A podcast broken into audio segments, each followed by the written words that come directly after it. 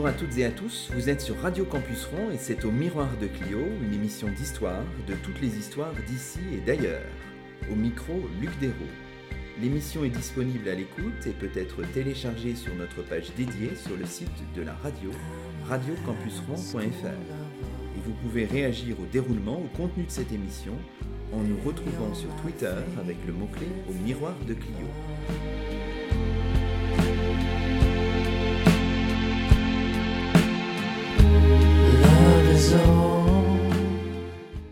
Aujourd'hui, c'est le troisième numéro de la quatrième saison d'Au Miroir de Clio, le premier des numéros hors série, ce que nous enregistrons hors de notre studio de Mont-Saint-Aignan dans un format un peu différent. Et nous avons la joie d'accueillir à notre micro Françoise Ruzet, professeure émérite des universités, spécialiste d'histoire grecque. Bonjour à vous. Bonjour. On citera parmi vos publications le fameux manuel rédigé avec Marie-Claire Amoretti, Le monde grec antique des palais crétois à la conquête romaine, ouvrage réédité de très nombreuses fois depuis 1978, avec la collaboration de Philippe Joquet pour le dernier tirage. On citera aussi votre Délibération et pouvoir dans la cité grecque de Nestor à Socrate aux publications de la Sorbonne en 1997, ou encore votre livre sur Sparte, géographie, mythe et histoire, un ouvrage coécrit avec Jacqueline Christian, un livre paru en 2007 chez Armand Collin. Il ne s'agit pas de parler de vos recherches, mais de rendre hommage à celui qui fut l'un de vos collègues et amis, Pierre Sineux, qui vous a succédé à la chaire d'histoire grecque de l'Université de Caen en 2003, qui est devenu président de cette université en 2012, avant de disparaître brutalement et tragiquement il y a quelques mois, le 4 février 2016. Sa disparition a causé un émoi tout particulier dans le monde universitaire et dans celui de la recherche, tant la figure de Pierre Sineux avait marqué des générations d'élèves, d'étudiants ou de chercheurs. Alors ce que je vous propose peut-être Françoise Ruzet, c'est d'abord de revenir sur, euh, sur l'homme et son parcours. Il est né euh, en 1961 euh, aux confins de, de, la Manche et, de l'Orne. À Saint-Georges de Rouellay. Il était là, fils d'agriculteur, d'éleveur, dans une petite propriété, mais avec un père qui était très soucieux, et une mère d'ailleurs, très soucieux que leurs enfants fassent des études. Et en tous les cas, il est allé à Donfront faire ses études secondaires. Et ensuite, il a donc continué à l'université de Caen. Avec un goût pour l'histoire assez. Un goût très net, pour l'histoire. Précoce je crois, mais ça, je ne l'ai pas connu assez jeune pour en être assuré. Mais en tous les cas, il savait ce qu'il voulait faire.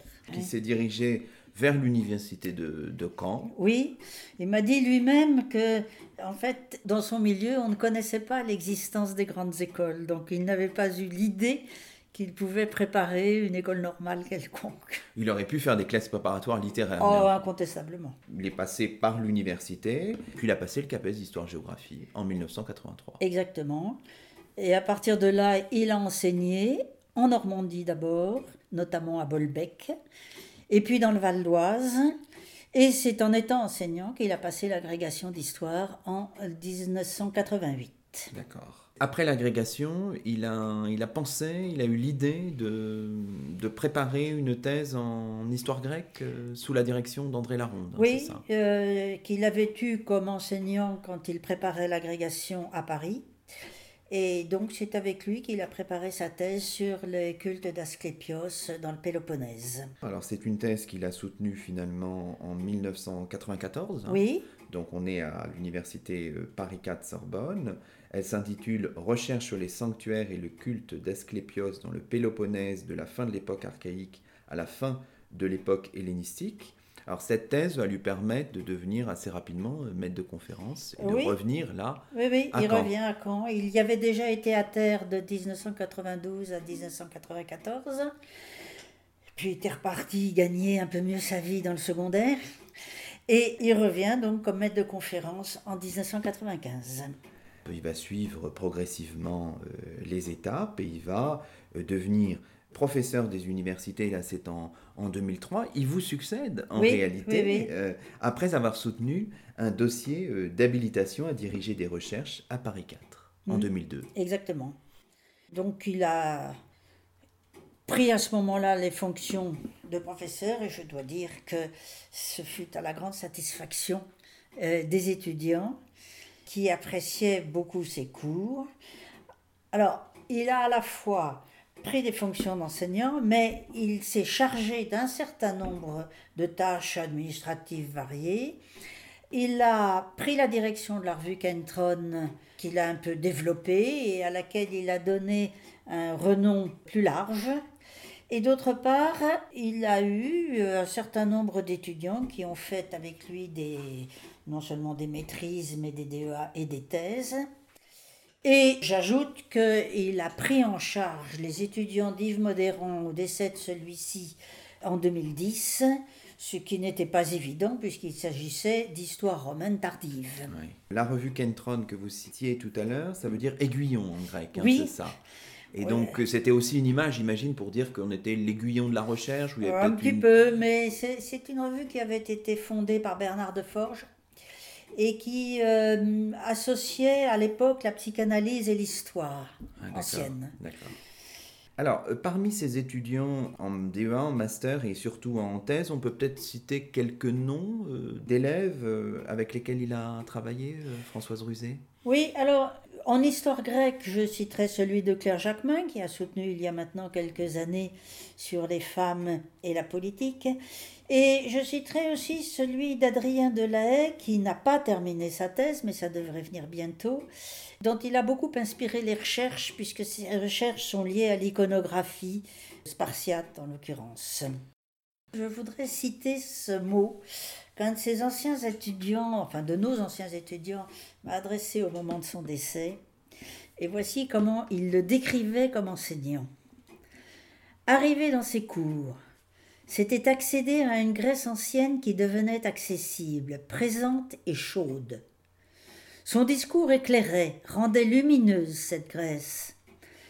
À travers lui, nous entrions aux côtés des pèlerins dans le dortoir d'Épidore pour assister à une incubation et Asclépios devenait presque tangible.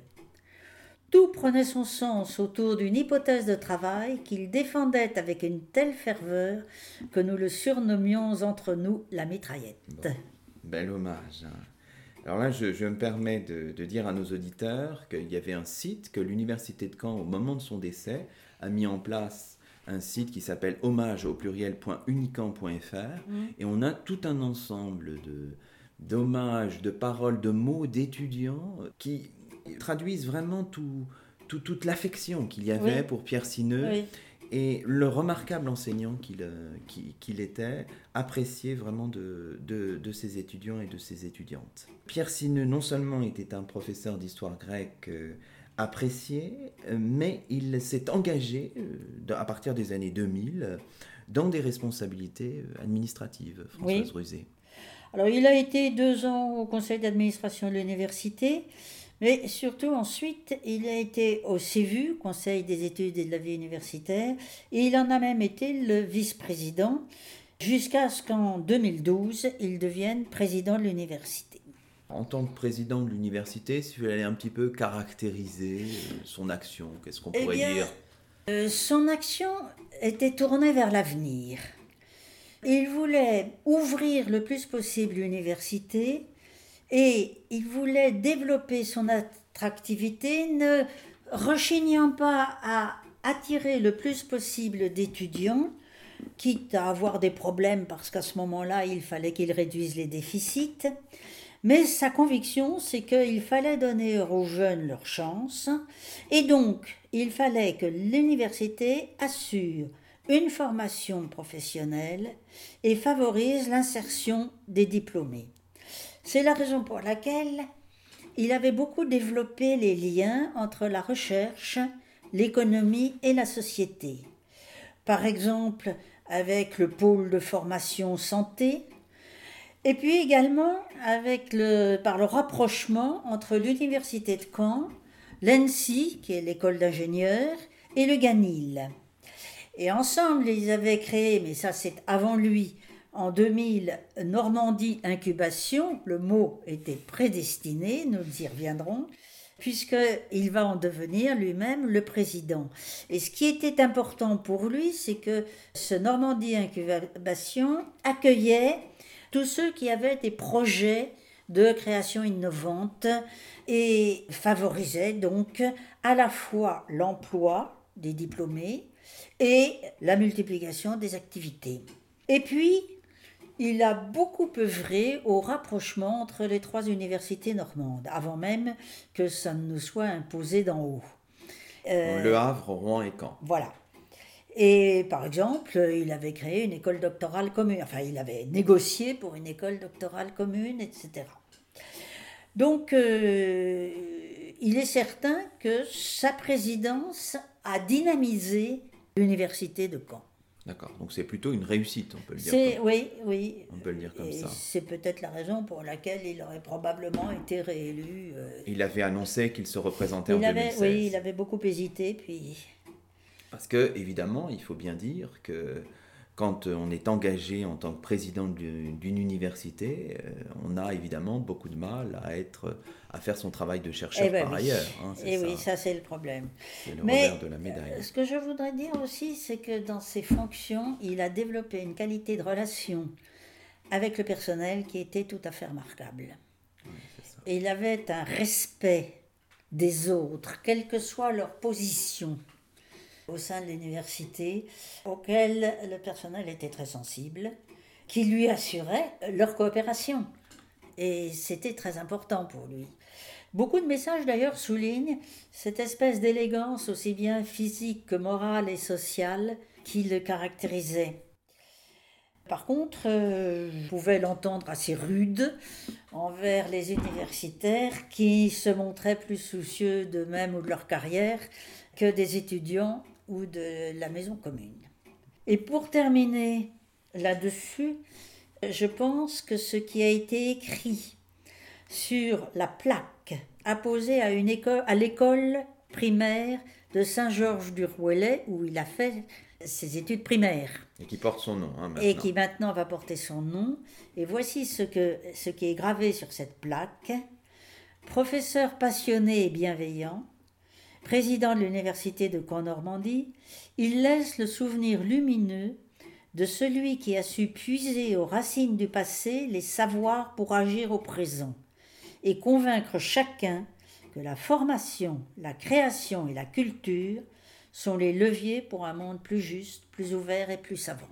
Et je crois que ça résume assez bien euh, ses ambitions. Cette plaque a été inaugurée en septembre. En septembre de cette année. En présence de sa femme et de son fils, Augustin.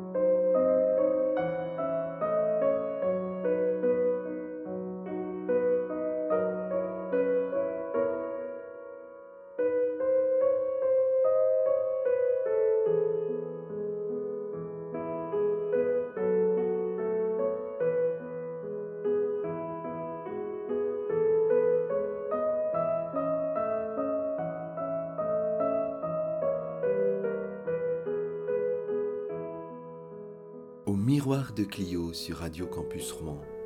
Hommage à Pierre Sineux en compagnie de Françoise Rusé.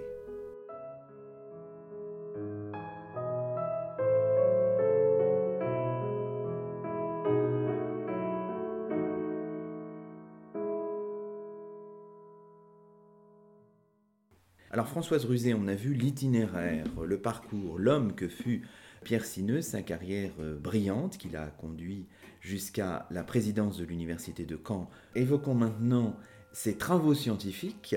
Alors si on avait à les résumer de manière peut-être assez grossière, ce sont des travaux consacrés au Dieu guérisseur et à mmh. la compréhension des rites de l'incubation. Alors l'incubation, c'est un mot un peu mystérieux pour ceux qui ne sont pas spécialistes.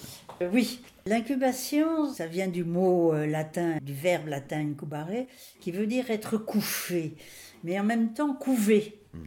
Et au fond, les deux sens s'y retrouvent, puisque le rite de, l'incubation consistait à s'allonger dans le sanctuaire, alors il y avait parfois un dortoir réservé à cet effet, et à attendre que le Dieu vous visite.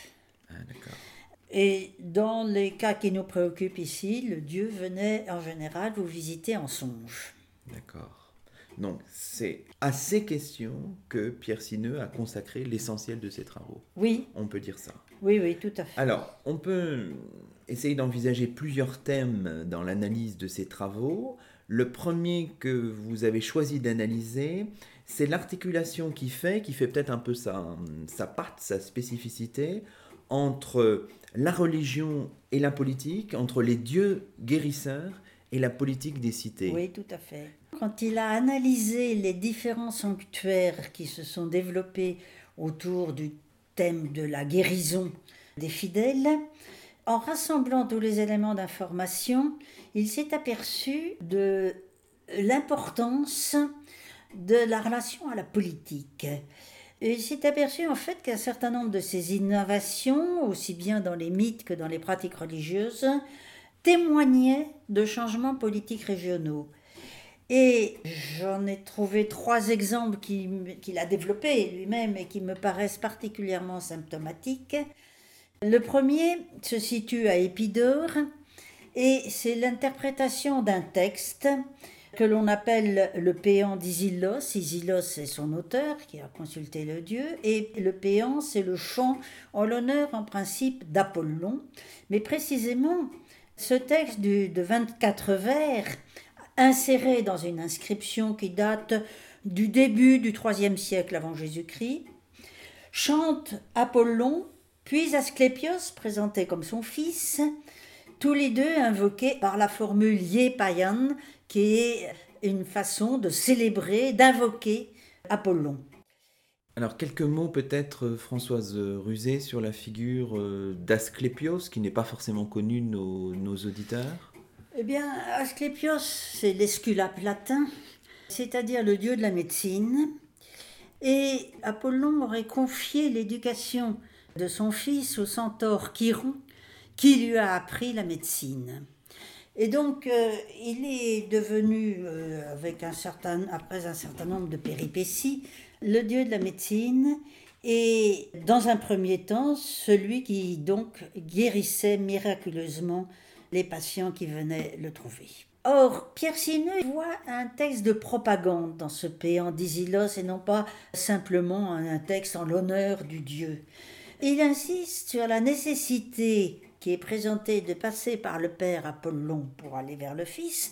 Or, Apollon était un des grands dieux olympiens. Donc, c'est donner immédiatement au fils, à Asclépios, une importance particulière. Et ça lui permet de reconstituer une généalogie d'Asclépios qui le relie au sanctuaire d'Épidore, qui fait que ce sanctuaire prend la première place dans le culte d'Asclépios en Grèce, alors que d'autres revendiquaient cette première place. Et d'autre part, l'analyse du péant lui-même et du récit dans lequel il s'inscrit lui font découvrir qu'il s'agit en fait d'une épopée à la gloire d'Asclépios, à la gloire d'Épidore, mais aussi de l'aristocratie locale. Et il s'aperçoit d'autre part que il y a en fait là-dedans beaucoup d'allusions au modèle spartiate. Or, c'est le moment où les Spartiates ont eu la chance d'écarter la menace macédonienne. Et par conséquent, sans s'éloigner du document, Pierre Sineux nous entraîne là vers une nouvelle vision, une nouvelle compréhension de ce texte qui devient un élément de la politique péloponnésienne en plus d'une célébration du dieu. Alors on va rappeler pour nos auditeurs, Épidore, ça se trouve... Épidore se trouve au nord-est du Péloponnèse, dans cette péninsule que nous avons à cet endroit-là. D'accord. Toute cette analyse extrêmement savante là que vous nous avez brossée, finalement, ça s'appuie sur 24 vers, c'est bien ça. C'est ça qui fait la, la, richesse et pour les historiens des périodes plus, plus récentes, un peu la, difficulté de toute l'histoire ancienne. Oui, c'est le problème de l'histoire grecque. Parce que les, les, sources sont ténues tout de même, hein, c'est ça. Enfin, il y a 24 vers, mais ça s'inscrit dans un ensemble plus large quand même. Bien sûr, bien sûr, bien sûr. Alors ça, c'était le premier exemple, mais il y en a d'autres. Hein. Il y en a d'autres. Alors un exemple euh, qui était jusqu'à lui fort peu connu, c'est celui d'un sanctuaire de Crète, au sud de la Crète, en bord de mer, dans la partie centrale de l'île. Et là encore, en analysant alors à la fois toutes les inscriptions en fait euh, dont il pouvait disposer, il arrive à comprendre les choses sur le plan politique. Autrement dit, il identifie des responsables du sanctuaire comme étant non pas de l'Ébéna, mais d'une autre cité, celle de Gortine, qui se trouve un peu au nord et qui a la prétention de dominer toute la région. Deuxièmement, il s'aperçoit que Asclépios a récupéré un site qui était déjà associé à la purification, avec la présence des nymphes et du fleuve Achéléos, et peut-être à des guérisons. Mais que le sanctuaire d'Asclépios a maintenu le culte des divinités antérieures, intégrant ainsi des vieux cultes traditionnels à ce nouveau culte implanté. Or, il se trouve que il y a une double version de la fondation de ce sanctuaire d'Asclépios à Lébéna. D'une part, nous avons Pausanias, le périégète, euh, cet auteur du 1er, euh, 2e siècle après Jésus-Christ, qui a beaucoup euh, circulé et décrit les sanctuaires de Grèce. Et Pausanias affirmait que c'étaient les gens de Cyrène, en Libye donc, qui étaient les fondateurs de ce sanctuaire. Or, une inscription fragmentaire du IIe siècle se présente, est interprétée par Pierre Sineux comme étant une interprétation, ou plutôt une narration de la fondation du sanctuaire. Or, là-dedans, on s'aperçoit que la fondation est attribuée à Épidore, que ce serait le clergé, en quelque sorte, d'Épidore, qui aurait voulu fonder ce sanctuaire. Et pour mieux illustrer cette filiation, il analyse dans le catalogue des guérisons une guérison d'un homme originaire de l'Ébéna qui était allé à Épidore pour se faire guérir, qui était revenu incomplètement guéri et qui a terminé sa guérison dans le sanctuaire, ce qui marquait bien la filiation. Comment sortir de cette double proposition? Tout simplement en faisant intervenir là encore la politique et notamment la politique de la cité voisine de Gortine. Car Gortine qui a pris le contrôle du sanctuaire, réécrit son histoire. D'une part, pour le grandir ce sanctuaire, qui est maintenant sous sa dépendance, en le déclarant fondé par Asclépios, le dieu d'Épidore, et d'autre part, en récupérant les fonctions de l'ancienne divinité qui était là et qui, avait, et qui était une divinité guérisseuse. Seulement, en vérité, il est bien probable que c'est Pausanias qui avait raison, car euh, l'Ébéna se trouve sur le trajet de Cyrène vers la mer Égée, et il est bien possible que ce soit une fondation cyrénéenne. Mais ça n'a plus d'importance quand on en est au niveau du mythe. Là, pour euh, construire cette histoire qui est, qui est, quand même savante, hein, euh, Pierre Sineux s'appuie sur... Sur une inscription, sur, des, textes et, et, des inscriptions. Dont il fait une interprétation qui est Inédite en fait. Bah, qui est inédite parce qu'il va juste il décortique jusqu'au bout le, les textes. Et puis il les rapproche d'autres réécritures d'histoires de fondation. D'accord. Alors, vous vouliez aussi évoquer un troisième exemple. Ah oui, qui est peut-être le plus important de tous, puisqu'il a écrit, enfin publié en 2007, un ouvrage sur Amphiaraos, guerrier, devin et guérisseur. Et ce qui est intéressant, c'est que c'est un personnage qui nous rend perplexes. C'est un Argien qui faisait partie d'un groupe qui prétendait dominer la région d'Argolide et il s'est battu pour pouvoir s'emparer du pouvoir à Argos. Il n'a pas hésité à tuer pour essayer de s'en emparer, pour finalement s'entendre avec un autre concurrent, Adraste, et partager le pouvoir avec lui. Seulement cela l'entraîne plus loin, cela l'entraîne à participer à l'expédition des sept contre Thèbes, c'est-à-dire euh, l'expédition d'un des fils d'Ulysse, euh, pardon, d'un des fils d'Oedipe contre son frère. Or il est entre-temps devenu devin, et il sait que l'expédition est, est vouée à l'échec et que tous vont mourir, sauf Adraste. Et de fait, lui qui n'est encore qu'un héros, est englouti dans la terre à proximité de Thèbes. Et il ressurgit à la surface de la terre comme un dieu, ce que l'on appelle l'anodos, la remontée. Seulement voilà, les Thébains, aux portes desquels s'est déroulée la bataille, revendiquent la maîtrise du lieu où Amphiaraos est remonté pour justifier un sanctuaire oraculaire à proximité de Thèbes.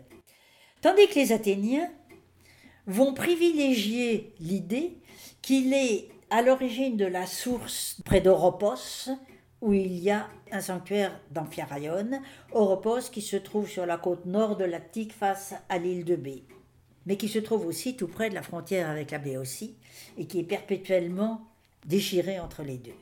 Eh bien, Pierre Sineux nous montre comment les Athéniens ont récupéré cette histoire d'Amphiaraos, comment ils l'ont un peu tordue, je dirais, d'une certaine façon, par exemple dans les suppliantes d'Euripide, Thésée célèbre les vertus d'Amphiaraos, vaillante et sage, ce qui n'a quand même pas toujours été son cas. Et c'est le moment où les Athéniens sont en rivalité avec Thèbes.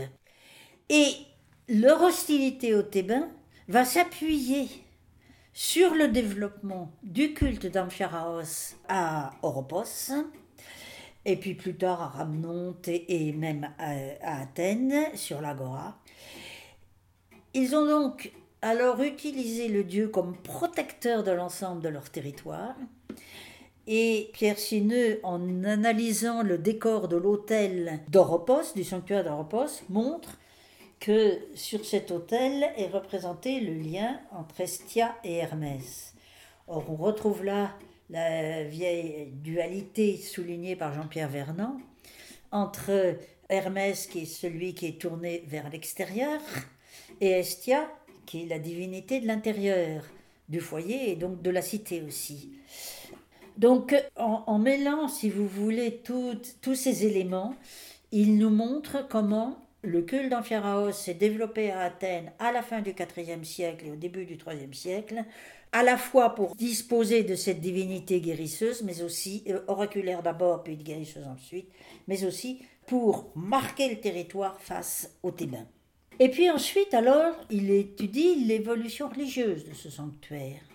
Il nous montre comment ce sanctuaire, qui est d'abord un sanctuaire oraculaire, et il analyse très en détail un incident qui s'est produit vers 330, où les Athéniens ont voulu consulter le dieu Amphiaraos sur, leur, euh, sur la façon de répartir les terres d'Oropos entre les tribus athéniennes. Ils se disputent là-dessus, c'est effroyable, et ils envoient un certain Oxénipos pour consulter la divinité. Mais la réponse n'est pas claire. Finalement, les querelles continuent et le malheureux Oxénipos a droit à des procès. Donc, d'abord une fonction purement oraculaire et puis on a privilégié progressivement sa fonction guérisseuse, sans doute parce que son, sa qualité auriculaire ne valait pas celle de Delphes, qui n'était pas très éloignée. Et là, on a développé donc sa fonction guérisseuse avec les rites d'incubation et les, avec le rêve. Et ceci l'amène à montrer comment Asclépios a eu une influence sur le culte d'Amphéraos, mais en soulignant toujours que la double, euh, la double introduction dans cette cité à la fin du 5 siècle s'explique en partie par la peste qui avait frappé les Athéniens au cours de la guerre du Péloponnèse et qui avait fait des milliers de morts, et ensuite à la défense contre Thèbes. C'est-à-dire que on voit que dans les deux cas, la cité est directement intéressée par euh, l'introduction du culte et son développement.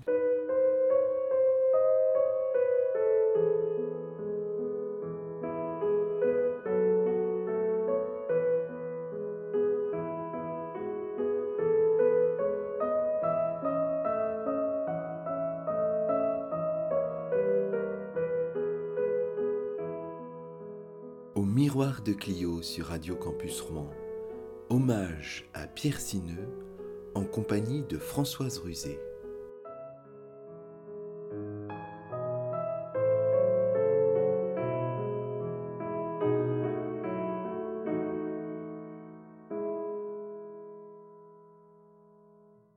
Si on essaye de faire un petit peu un bilan méthodologique, il y a toujours le souci chez Pierre Sineux de comment dirais-je d'articuler religion et politique et de, s'intéresser au processus de réécriture de l'histoire. Euh, c'est vraiment une démarche qui, structure pas mal de ses travaux. Oui, hein. oui, oui, oui, mais je crois qu'il avait raison. Euh, les cités grecques adoraient réécrire l'histoire à leur profit.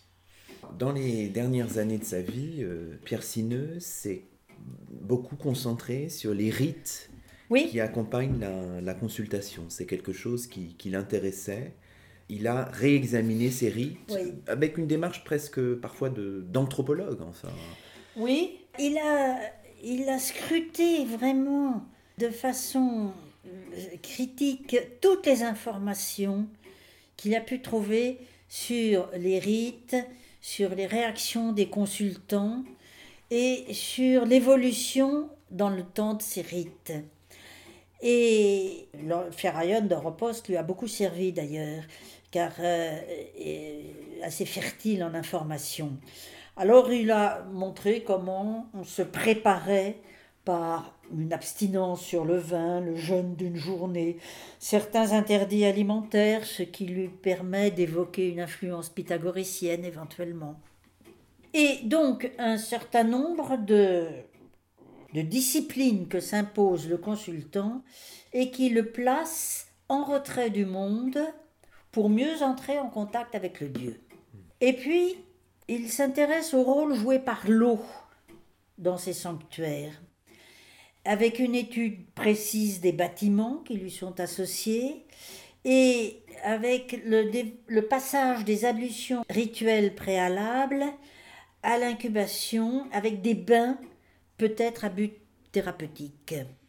Et puis, il développe aussi les sacrifices qui précèdent la consultation, en montrant qu'ils sont là encore destinés à préparer le consultant en le faisant entrer dans le domaine religieux par les sacrifices.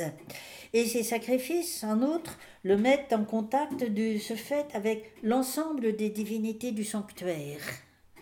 Et enfin, bon, il, il évoque aussi le problème de la taxe que devaient payer les consultants. Donc ce qui l'intéresse là-dedans, c'est que il voit dans tous ces préparatifs la mise en condition pour accueillir le Dieu. Or, il retrouve cela dans tous les sanctuaires guérisseurs. Alors, il reconnaît que ça n'est pas toujours très facile à comprendre. Par exemple, pourquoi se coucher sur la peau d'un bélier sacrifié pour entrer dans le sommeil de l'incubation Il n'en sait rien. Comment les lieux de culte de ces dieux guérisseurs peuvent-ils être particulièrement aptes à marquer les limites d'un territoire? Il n'en sait rien. Mais il pose les questions. Et c'est ça qui est intéressant. Et puis alors, à mon avis, un de ses grands apports là-dessus, c'est la façon dont il a décortiqué les inscriptions et les documents figurés. Ah oui, ça c'est, c'est un peu sa patte aussi, c'est sa ah marque de fabrique. Oui, oui. Et c'est très très important parce que il montre bien que les inscriptions que l'on a retrouvées et que l'on avait tendance à interpréter de façon objective comme étant euh, les récits du consultant et dans toute leur authenticité, eh bien, il montre que ces textes ont une homogénéité formelle, une structure narrative qui est répétitive, et que par conséquent, ils sont probablement rédigés par le personnel du sanctuaire selon des schémas préétablis. Et ils présentent tous ces textes, le rêve, comme étant le moyen d'entrer en contact avec le Dieu qui guérit et de provoquer la guérison. Très souvent, ils évoquent un geste rapide du Dieu qui guérit sur le champ. Et comme il l'écrit, un Dieu dont le pouvoir guérisseur relève d'une réalité divine insaisissable. Parce que, effectivement, il en arrive à la conclusion là-dessus que si le rêve permet cela, si on est mis en condition et tout ce que l'on veut, il n'empêche que, à l'arrivée, on croit à la guérison. Ce qui reste difficile à comprendre. On peut dire que Pierre Sineux, c'est aussi un historien de, de l'imaginaire, ou est-ce que ce serait s'aventurer que... Peut-être parce que précisément quand il arrive au moment du mystère, il reconnaît qu'on ne peut pas comprendre. Alors, euh, un point sur lequel on, on, voudrait insister, il faut insister aussi, c'est que Pierre Sineux a toujours eu le souci d'inscrire comment dirais-je, ce qu'il étudiait dans une historiographie vraiment assez longue. Hein. Il a consacré des articles à cela. Et quand je dis l'historiographie, ça remonte à l'époque moderne, au XVIIe, au XVIIIe mhm. siècle. Hein. C'est un souci important chez lui, Françoise oui. Il a très bien marqué les étapes de cette historiographie. Parce qu'en fait, précisément, il ne, il ne trouvait pas la réponse à la question qui se pose toujours face au récit de guérison. Où que ce soit, je veux dire, les miracles des saints catholiques posent les mêmes questions. Et quelle est la part de crédulité, quelle est la part de manipulation, quelle est la part d'authenticité? Et en ce qui concerne alors ces sanctuaires guérisseurs, quelle est la part de la médecine? Et alors, je ne vais pas entrer dans le détail de toutes ces recherches historiographiques, parce qu'effectivement, il est remonté très haut. Mais ce qui est intéressant, c'est ce qu'il fait très bien ressortir, à savoir les, comment on est parti de l'idée qu'en fait il y avait à la fois de la supercherie et de la médecine, pour en arriver à l'idée au contraire que la médecine n'avait pas au départ joué de rôle dans ces récits de guérison et qu'il fallait bien s'y faire. Alors il passe par toutes, effectivement, par toutes les études importantes qui ont été produites, notamment celle de Boucher-Leclerc euh, à la fin du XIXe siècle, l'histoire de la divination dans l'Antiquité, qui anticipait déjà beaucoup sur des visions modernes, il faut bien le dire. Mais ce qu'il souligne, c'est que la publication des stèles d'Épidore et leur reprise en 1945 par les deux Eldestein, cette publication a bien montré qu'aucun remède pharmaceutique n'était mentionné et que les sanctuaires n'ont donc pas pu, contrairement à ce que disent un certain nombre d'analystes, être conçus dès le début comme des lieux de diffusion des connaissances médicales. Et là-dessus, il se rapproche peut-être plus de Boucher-Leclerc que de ses successeurs. Il, euh, il constate qu'il y a en fait deux types de médecine, euh, deux types de, oui, de guérison qui coexistent.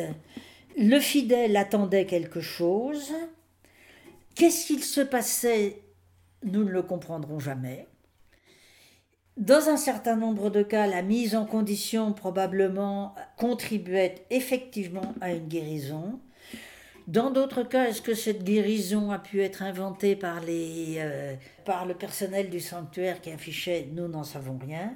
Ce qu'il pense néanmoins, c'est que à partir du moment où l'influence de ces sanctuaires avait tendance à faiblir, à ce moment-là, la, la, médecine est entrée en jeu.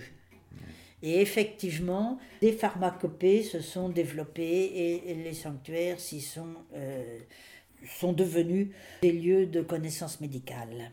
Dans tout ce que vous expliquez, on voit toute l'épaisseur hein, finalement des, hmm. des, travaux de, de Pierre Sineux. Mais il y a aussi toujours chez lui, même si on va parfois dans des choses assez techniques, le souci d'être un pédagogue. Et ah ça, et ça s'est splendidement manifesté dans un ouvrage qui s'appelle Qu'est-ce qu'un dieu grec? Un ouvrage qui a été euh, publié en 2006 et qui était à la fois un ouvrage évidemment très étayé, mais en même temps très soucieux de s'adresser à un public assez large finalement, Françoise Ruzet.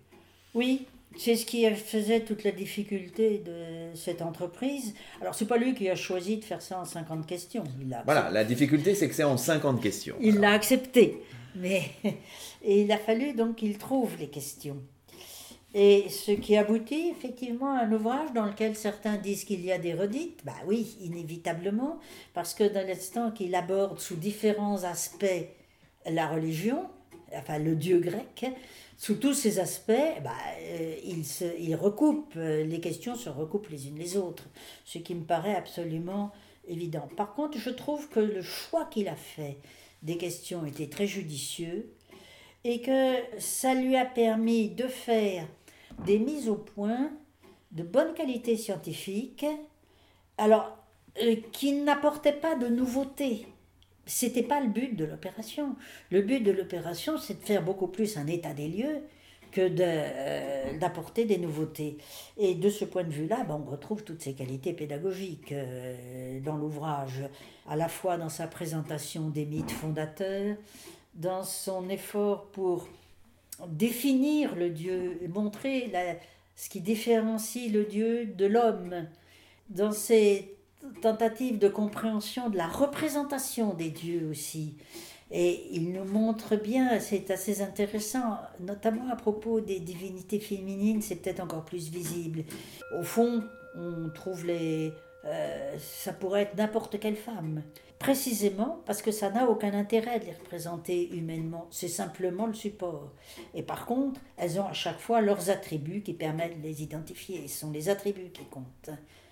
Bon, euh, ils euh, développent aussi les pouvoirs qu'ils ont pu exercer sur les, sur les humains, les raisons d'être de leur diversité avec la répartition des fonctions, la capacité à intégrer des dieux étrangers, la façon dont ils se manifestent, dont ils agissent au quotidien, enfin bref, tous les aspects de la, du, euh, pas du culte, plus de la, de la croyance dans les dieux et de la conception des dieux apparaissent dans cet ouvrage.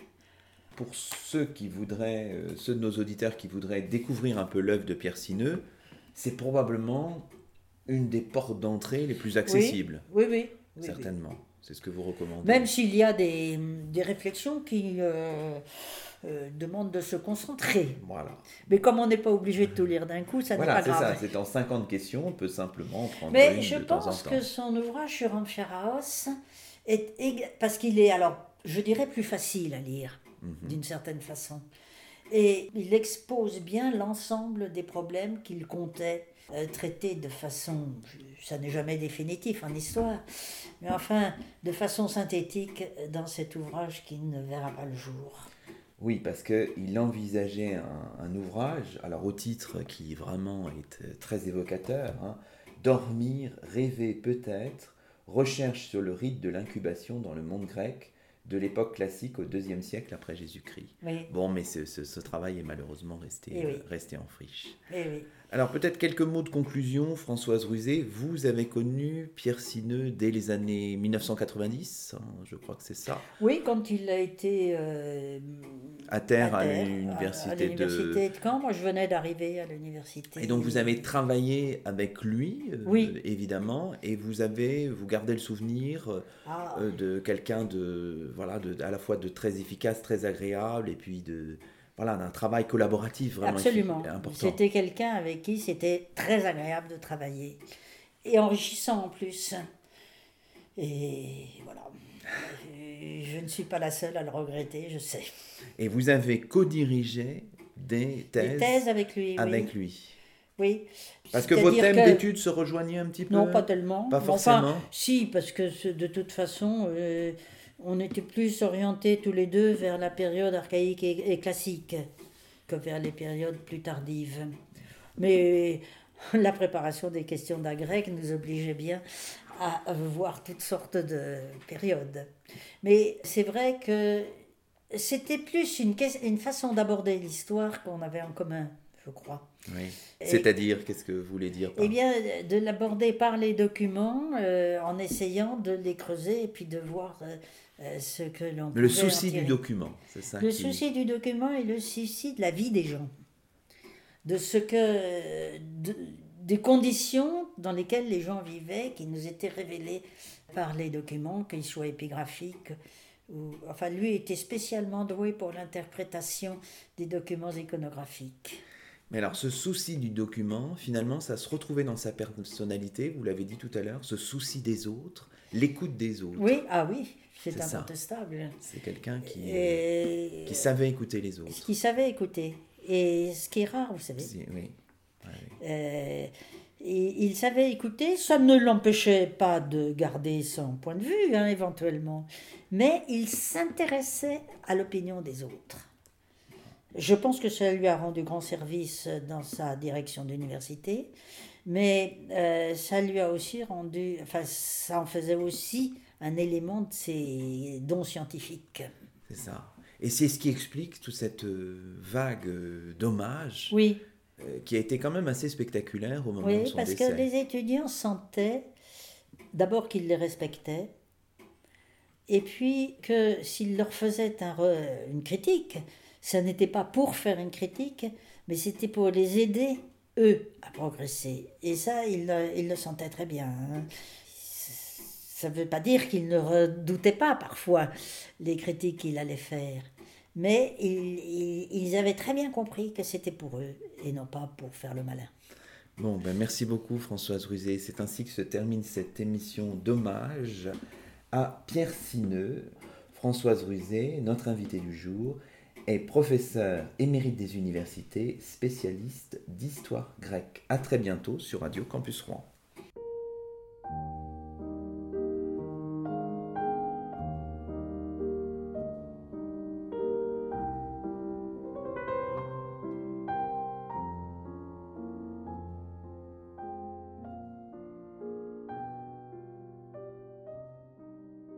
Comment dire autre chose que ce que je disais déjà il y a un an? Comment ne pas poser les mêmes questions? Ceux qui étaient là s'en souviennent peut-être. Qu'est-ce que nous avons donc laissé faire pour que cela soit possible? Qu'est-ce que nous aurions dû faire et que nous n'avons pas fait pour que cela ne soit pas possible? Et que devons-nous faire pour que cela ne soit plus possible? Et au risque, bien sûr, de rendre ma parole impuissante, ma réponse sera la même. Je vais juste ajouter plus que jamais, ou si vous préférez, pas question de renoncer. L'enseignement, la connaissance, la recherche, la culture sont aussi des remparts contre la barbarie, contre l'extinction de la pensée, contre les fanatismes, contre le triomphe des pulsions de mort. Ils sont aussi des armes contre les pièges que tendent les barbares, le piège de l'amalgame et des raisonnements simplistes, le piège de la division, le piège des mesures d'exception qui minent les États de droit. Donc, encore et encore plus que jamais pour 2016, de la connaissance, de la recherche, de la culture, du débat, de la raison, de l'ouverture à l'autre, du respect mutuel, de la diversité, de l'unité. De l'unité, oui, de l'unité surtout. Au miroir de Clio sur Radio Campus Rouen, avec Françoise Ruzet, ont été proposés à l'écoute un extrait du discours de Pierre Sineux, tenu à l'occasion des vœux de la présidence de l'Université de Caen-Normandie le 11 janvier 2016, ainsi que la sonate pour piano numéro 16 en Do majeur de Mozart, Köchel 545, deuxième mouvement, et les nocturnes de Chopin, opus 9, numéro 2 en mi bémol majeur, dans l'interprétation de Pascal Amoyel.